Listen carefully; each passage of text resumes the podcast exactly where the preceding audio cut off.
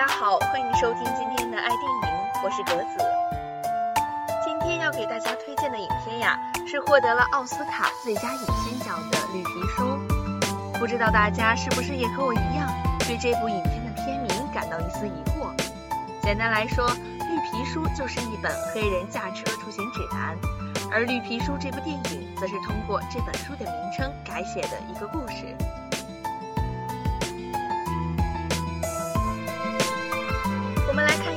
这本黑人指南里的内容，有着美国各地餐厅、旅馆的详细信息。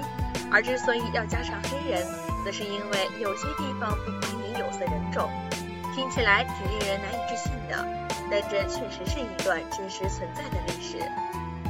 故事的主人公分别是印裔美国人保镖托尼和黑人天才音乐家唐谢利。绿皮书塑造的托尼和唐谢利不仅仅只是承担着黑白一家亲的功能，更多呈现的是肤色人种与人格灵魂的对位关系。唐谢利是一个独善其身的上流社会人士，只不过他是黑人，在那个非裔美国人还在进行民权运动的时代，就算你比白人更像白人，只要是黑皮肤，就依然不能从歧视链之中逃脱。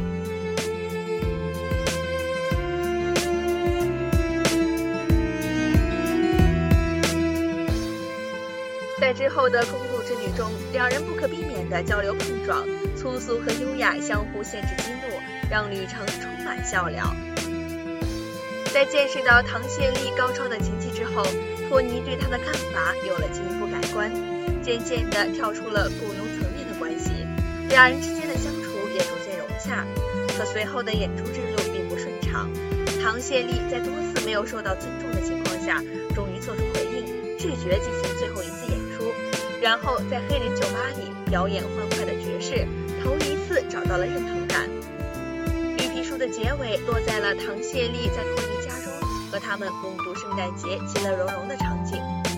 一段旅程让两人互相改变，这份友谊确实打动了不少人。绿皮书这部电影带给我最为直观的感受就是：生而为人，我们都是平等的，不应该歧视有色人种。